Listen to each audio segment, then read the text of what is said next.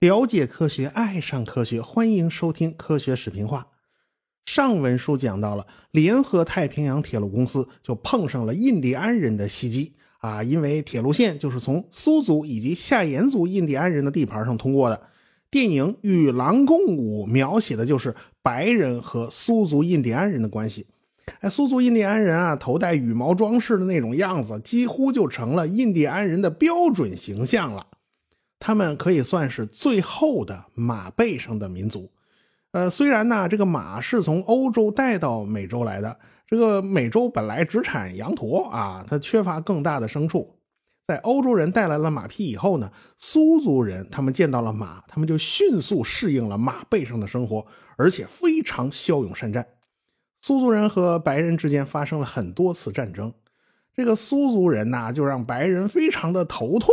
啊，现在倒好，铁路线开通了，有大批的白人向西部进发，他们就大量捕杀北美野牛啊，数量杀到啊，最后只剩下几十头，这是数量最低的时候。所以苏族人呢，再想通过以往的这种游牧生活或者是捕猎的这种生活，已经不可能了，因为他们这主要食物来源这个北美野牛已经被杀的差不多了啊，这白人这招这个釜底抽薪呢，太狠辣了，这个没办法。苏族人只好老老实实的进了保留地，生活必需品也不得不依靠外界供给。逐渐逐渐，他们就被白人所同化，历史上最后一个马背上的民族也就真的成为了历史。对于联合太平洋铁路公司来讲，国家给了铁路沿线两千万英亩的国有土地，哎，随着铁路的延伸呢，逐渐交付。哎，你铁路伸到哪儿，咱就交付到哪儿。而且呢，每英里铁路还要提供一万六千到四万八千美元的贷款，总额超过了六千万美元，这是好大一笔钱呐！所以这个联合太平洋铁路公司的高管们看着就眼红啊。虽然国家给了大片的土地，但是这些土地啊都在荒山秃岭啊，要不就在大平原上啊，时不时呢就有印第安人出没啊，你白送人家都未必敢要啊。东部来的移民啊。到你这片土地上，刚盖好房子，转眼间就让印第安人给抢了，弄不好头皮还让人剥了，这玩意儿谁也受不了啊！再说啊，弄不好还会丢性命啊！所以，呃，这些土土地啊，一时半会儿它要变成钱呢，它变不出来。所以呢，这个股东们他就判断，联合太平洋铁路公司这个公司本身要想盈利啊，这可能性实在是不大。他们要这么做的话，那纯粹就成了给国家打工了。所以这个公司的管理层啊，他就开始动歪脑筋了。他们就想了个歪点子。说起来，现在啊，大家都懂，那就是成立一家公司，专门承包铁路建设，而且还要负责所有物资和原材料的供应，在这当中虚报成本。嘿，咱报个高价，先把这钱捞到手再说。至于这铁路本身是赔是赚呢，那就无所谓了。反正天要下雨，娘要嫁人，哎，这和老子没什么关系。所以啊，他们几个高管呢，那是说干就干呐，极力推动这条铁路的马萨诸塞州联邦众议员叫艾姆斯，还有联合太平洋铁路公司的副总裁兼总经理杜兰特，高管布什内尔和阿雷，还加上周围若干小头目，就买下了一家有政府背景的公司。这家公司啊，本来是宾夕法尼亚政府1859年授权成立的，干的呢就是贷款和合同承包业务。但是这公司啊经营不善呢，已经奄奄一息了。所以杜兰特一伙人就入主了这家公司，给这家公司改了一个名字，叫美国动产信贷公司，而且摇身一变就成了太平洋铁路建设的独家承包商。本来按规矩啊，太平洋铁路的物资和原材料。那都是要招标的，那就是为了压低压低价钱呢。那现在倒好啊，独家承包啊，这个报给政府的单子上，这价钱恨不得贵了一倍。政府两年之内就给了九千四百六十五万美元，其中五千万美元到了美国动产信贷公司手里面。这五千万美元里边，后来又两千三百万美元进了杜兰特一伙的腰包，说白了，揣私人口袋里了。其实这种手法一点都不高明，早就有一帮记者要盯着杜兰特一伙人呢。但是人家手眼通天呐，人家有一大帮子议员朋友呢，人家为太平洋铁路和美国动产信贷公司弄到了提前发行联邦铁路债券的这个股票的这个发行权，每修一百英里为一个阶段，他可以提前发股票。然后这杜兰特就用火车拉着投资人呐，就沿着修好的铁路线参观呐。要不说呀，这个杜兰特呀，这个画饼的能力啊是超一流的。他说了，这条铁路一定会使美国成为世界上最富强、最伟大的国家。啊，这话好像不是吹牛啊，后来还真实现了。所以呢，他们发行的股票就被炒上了天。跟他们关系密切的那些议员是可以在暗地里用发行价买下一大批股票的。而且呢，当时整个公司也没有多少盈利，他们就超额分红。所以国会和行政当局呢，那就睁只眼闭只眼了，都那都是拿了好处的嘛。后来呢，媒体就把这件事给捅破了。这道奇身为总工程师，他立刻火冒三丈。他可不吃这一套。这杜兰特怎么能这么干呢？这杜兰特当初在南北战争的时候和道奇一起从南方走私棉花，所以他跟道奇是老相识了。不过他们走私棉花呢，也算是呃干公事啊，这是为国家着想。但是这次啊，道奇他就不干了，要么杜兰特走人，要么他辞职。于是整个东线铁路他就停工了。所以东线铁路最大的麻烦是他老出人祸。这杜兰特没辙呀，他们几个同伙之间起了内讧，这埃姆斯还把杜兰特告上法庭，逼着他从美国动产信贷公司走人，这合着要卸了我杀驴！这是最后杜兰特灰溜溜的走人了。过了一阵子，杜兰特又被从联合太平洋铁路公司给踢出去了。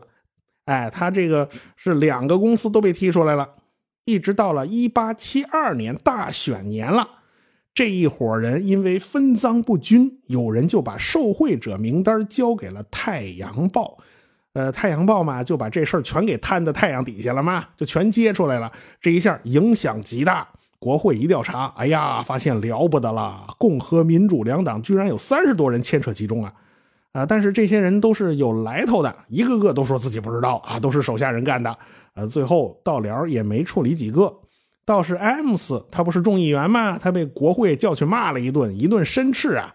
但是呢，被骂一顿的处罚也不算重啊，也算高高举起，轻轻落下。呃，但是这个艾姆斯啊，命不好，三个月以后呢，他就死了。后来呢，还导致联合太平洋铁路公司破产重组啊。这件事儿号称叫镀金时代第一腐败案啊，不是最大的啊，它是第一个被爆出来的腐败案。镀金时代可以算是美国最腐败的时代。要去深挖原因的话，其实跟南北战争有关系。战争一打呀，政府部门就不得不搞成全家老少齐动员呐，他就得把各种各样的行政权力全部抓到政府手里，所以政府的权力太大了。接下来呢，又是大规模建设时期，你国家打烂了要重建了，你修铁路要重建呢。到底建哪条铁路呢？这个房子应该怎么盖呀？谁来盖呀？这政府部门总是有非常大的发言权，因此这种腐败频发，它就一点都不奇怪了。从南北战争一直到后来二十世纪罗斯福新政，美国也走过了发展、腐败、治理的艰难历程。治理腐败可是足足花了半个世纪的时间呐。咱们扯远了啊，咱们兜回来啊。这个杜兰特后来过得也不顺。一八七三年，他碰上了金融危机，杜兰特的钱呢，也就差不多也就灰飞烟灭了。后来呢，不断有过去的合伙伙伴啊，呃，还有投资者啊找他打官司，他也弄得晚景凄凉啊。但是在一八六八年那一阵子，虽然杜兰特从美国动产信贷公司走人了，但是他当时仍然是联合太平洋铁路公司的副总裁，也是总总经理。道奇呢，他也算初步目标达成了。杜兰特只担任一家公司的总经理嘛，他也没办法再从中中饱私囊啊。于是道奇他也就退了一步，他也就妥协了。他就说：“我继续修铁路了。”哎，再说中央太平洋铁路公司这边，他们在内华达山里足足干了五年了，打通了最后的隧道，从山里头可算钻出来了。出来以后，就再也没有什么工程上的硬骨头要啃，所以这是西线工程的转折点。从此，穿过内华达山不再。艰难也不必冒失去生命的风险了。这样呢，当时美国国会就给两家铁路公司设定了一个汇合点，就在犹他州的一个地方叫夹角。这个夹角的周围啊，地势平缓，有几个小山包。但是说白了还是算是一马平川吧。西边二十公里之外就是大盐湖的最北端，犹他州这个大盐湖啊可是非常出名的，这是西半球最大的咸水湖，盐分含量非常高，人在湖里躺着你都沉不下去啊。这号称叫美国的死海，周边全都是白花花的盐碱地，这地方修铁路啊，路基是非常非常软的，因此要填埋大量的鹅卵石，那工作量显然就不小了嘛。西线主管工程的克罗克就碰上了东线的副总裁杜兰特，这杜兰特就向他吹牛啊啊！这个东线方向最高纪录，一天修了七英里的铁路，七英里啊啊！这是无人能及的最高成绩了。你看啊，我们东线全是军事化管理的，这铁路工人也都是老兵，爱尔兰人呢又特别多啊，是吧？这个克罗克他就不服气了，我们西线这边华人也很厉害啊！这两家就开始憋着比赛嘛，就开始憋大招嘛。但是这两家呀，直到铁路即将合龙前的两个礼拜啊，这一直分不出胜负输赢啊。这克罗克就急眼了，他把总监工给找来了，叫他加紧办。这独眼龙总监工斯特罗布里奇呀，心里有数，他知道华人的实力。华人可并不是只有吃苦耐劳这一个优点，他是很有创造力的。一八六七年冬天，气温降低到摄氏零下二十三度。就导致整个工程的物资运输陷入停顿，这没东西，他就没法开工了。这工程师们也没有办法，怎么办呢？还是华工点子多，他们铺了一条六十公里长的冰雪道啊，全是用冰冻出来的。这样呢，不但就恢复了运输，而且还加快了工程进度。这事儿啊，他美国人就没想到啊。这但是这事儿在我国这一点都不新鲜，这都是惯例了。过去运送沉重的石料，运送个大石头啊，这种哎都是用这种办法。大冬天在地上泼水，然后结了冰，哎，这石头的摩擦力不就变小了吗？哎，看到华人有这样的创造能力啊，这总监工是非常有信心的。于是他就找来了手下的精兵强将，开始向终点发起冲锋。百分之九十是华人，只有几个身强力壮的爱尔兰人也参与其中嘛。总监工承诺。今天的工资咱翻几倍？他把工人分了两组，一组干活，一组做辅助性工作，而且呢，准备啊，这是预备队，准备轮换上去作业。结果先上那一波人呐，牛劲大发，他死活都不下来了。中午饭以后，他拒绝被替换。他们累计工作了十二个小时，铺设了三千五百二十四根铁轨啊。于是。这批略显瘦弱的华人就创造了一个世界纪录：一天之内修了十英里零二百英尺的铁路。可是对面的联合太平洋铁路公司呢，只修了六英里。华人团队赢了，但是他们的名字没有被记录，倒是那八个爱尔兰人被记录下了名字。这在当时啊是常态。西线动用了那么多的华人，有多少工伤事故呢？啊对不起，没记录。那有多少死亡呢？这也不清楚，也没记。一八六九年开春，据说还爆发了天花疫情。这四巨头一听，哎呀，了不得了，这爆发天花了，就马上派来了医生医治。说是医治，其实也没办法嘛，就是开来了一列火车作为病房，算是隔离区。正因为是隔离区，就没人去照顾这批染病的工人。最后是总监工二十六岁的妻子。自告奋勇去当护士，她是整个铁路线上唯一的女性。她照顾这些得了天花的工人，所以她自己啊也被传染了天花。但是幸运的是，她没有死。天花当时的死亡率是百分之三十，大家可想而知会死掉多少人。从此呢，她就一直戴着白色的面纱，因为天花彻底毁了她的容貌。至于华工死了多少呢？还是没有任何正式记录啊。一八六九年四月三十号，华工们把铁路修到了终点。自打斯坦福在萨克拉门托挖下第一锹土到现在已经六年了。他们翻越了艰难的内华达山，修了一千一百一十公里的铁路。四个门外汉就把这条铁路修成了。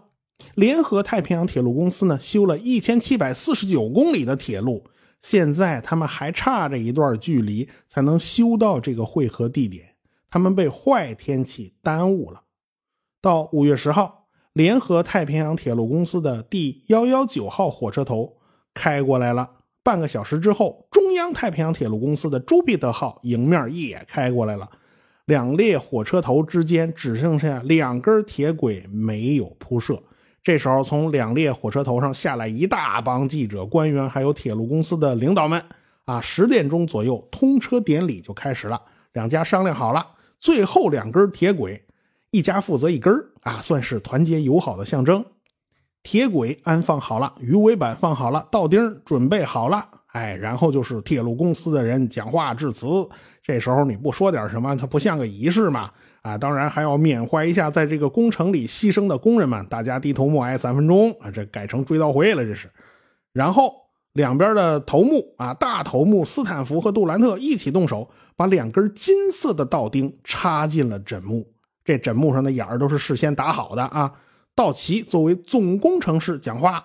啊，道奇就巴拉巴拉巴拉巴拉，哎呀，讲完了。这斯坦福和杜兰特两个人拿银锤子，象征性的碰了碰两个金钉子，这千万不能真给砸进去啊！这大金条哪能钉在枕木上？这要真钉进去，那半夜还不让人给偷了？这再说啊，这两根道钉还要拿回去做纪念品呢。哎，所以象征性碰了碰，把金钉子拔出来。哎，另外一个工人拿两根铁钉子插进那两个眼里。用力把钉子钉进去，最后一根插进去的铁钉子连着电报线呢。啊，这每一锤子的敲击就会发出一个电脉冲信号，这等于是把工人的这锤子这敲击声进行了现场直播呀。立刻，这声音就传遍了全美国。太平洋铁路已经通车，东海岸的纽约和西海岸的旧金山同时鸣放礼炮。纪念这一历史性的时刻，我们现在在有机会去找当年的摄影资料呢。华人的画面是非常非常非常少的，近照更是缺乏，都是离得老远拍下来的照片，只能通过服饰打扮判断这个人应该是个华人。最后的通车典礼上，更是连一个华人的影子都没有，他们的身影消失了，这不能不说是一种遗憾。不过呢，总监工斯特罗布里奇在自己的车厢里边宴请手下的工人，八位华工作为代表出席。他们一进车厢，当场所有人起立鼓掌，向他们致敬。这样的待遇，华工们是当之无愧的。这是他们用智慧、力量、汗水、鲜血和生命换来的。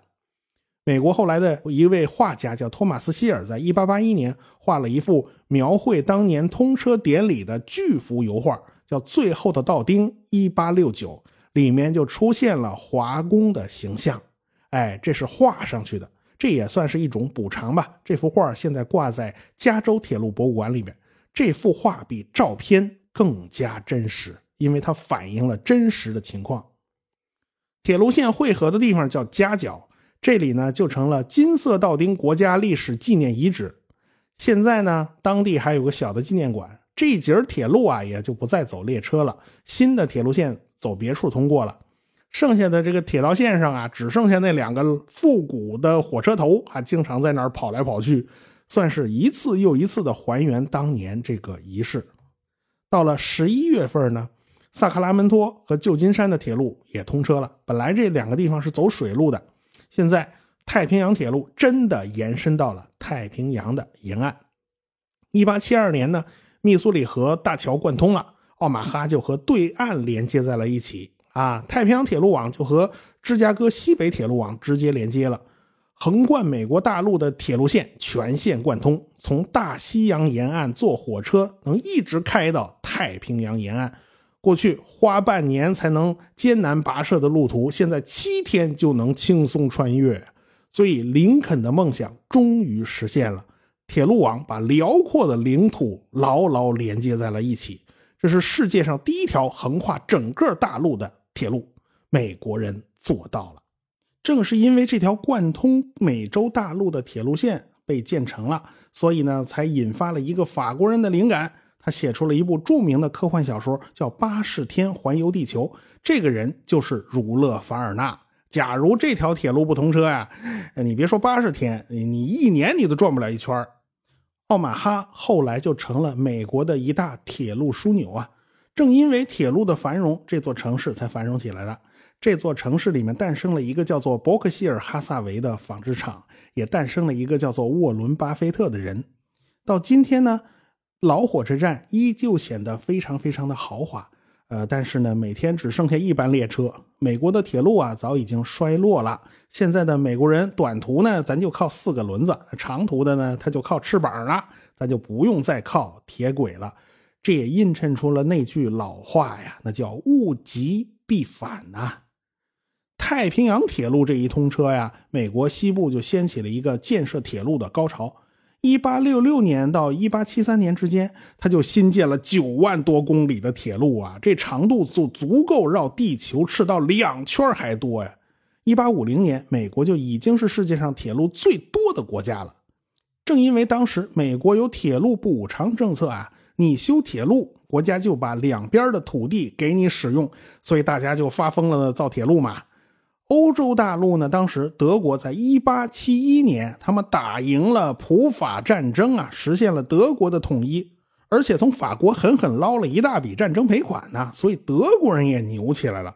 这笔钱就促进了德国的投资高潮和投机狂热。所以说，凡事物极必反嘛。没多久，这泡沫就戳破了，美国和德国都陷入了金融危机之中。后来还波及到英法，演变成一场世界性的经济危机，大量公司开始倒闭，大量的劳工失去工作。呃，美国人就把矛头对准了外来者嘛，华人呢就成了倒霉蛋了。一系列限制华人的措施啊，也就出台了。一八八二年推出了排华法案，就是针对华人进行限制。这是美国历史上第一次禁止一个族裔进入美国。后来，李中堂、李鸿章访问美国的时候，还公开抨击过这个排华法案。当时呢，他接受《纽约时报》的采访，哎，大家有空去搜这个采访的文字版呢，你可能会发现一个意想不到的李中堂。哎呀，这个李鸿章他还能说出这样的话来？呃，可惜，嗯，说这话也没什么用嘛。大清朝廷不给力，也得罪不起洋人呢。除了抗议以外，也没有什么别的办法了。所以排华法案一直延长了几十年，一直到一九四三年啊，中美成为抗日的盟友，这都盟国了，这排华法案才被废除。所以美国经济生病啊，他总要别人吃药啊，这美国历史上一贯如此，这都是经济危机给闹的嘛。危机危机，危难之中总是蕴含着新的机会的。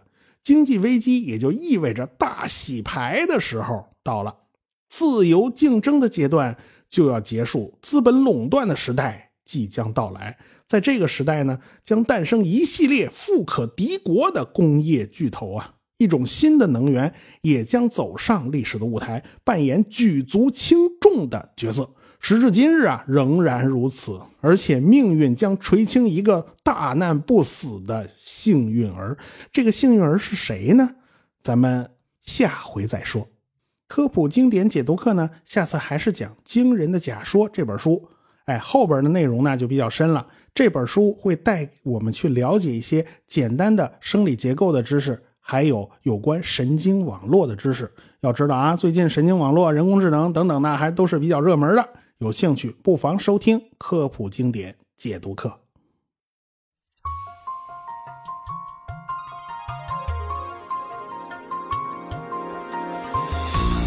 科学声音，理性的力量演讲会，二零一八年再度来袭。我是回到二零四九的刘敬正，我是科学有故事的汪杰，我是科学视频化的吴京平，我是王木头讲科学的王木头。我是原来是这样的旭东。四月二十九日，我在我的故乡浙江绍兴，欢迎您的到来。绍兴啊，真是个好地方。鲁迅、陆游、王阳明、蔡元培、王羲之、贺知章等等啊，名人可以说是多到数不过来。从小就背诵，从百草园到三味书屋啊，早就想去看看了。还有老酒、茴香豆、社戏、乌篷船，孔乙己走进咸亨酒店，逛完江南水乡，再听一场理性的力量演讲会，从历史走进现代从过去回到未来。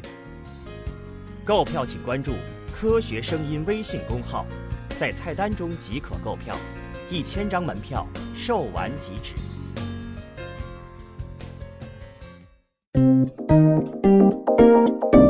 科学声音。